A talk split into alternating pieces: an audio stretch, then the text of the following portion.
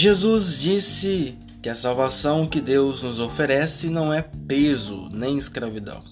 É como uma festa, festa alegre de casamento. Fugir do trabalho ainda se entende, mas não aceitar convite para uma festa, isso não tem sentido. É, porém, o que vivemos fazendo, como se estivéssemos fazendo favor para Deus, como se Ele fosse maçante, como se tivéssemos coisas melhor para fazer. Será que não estão acontecendo rejeições do convite divino para nós? É triste desconhecer a Deus.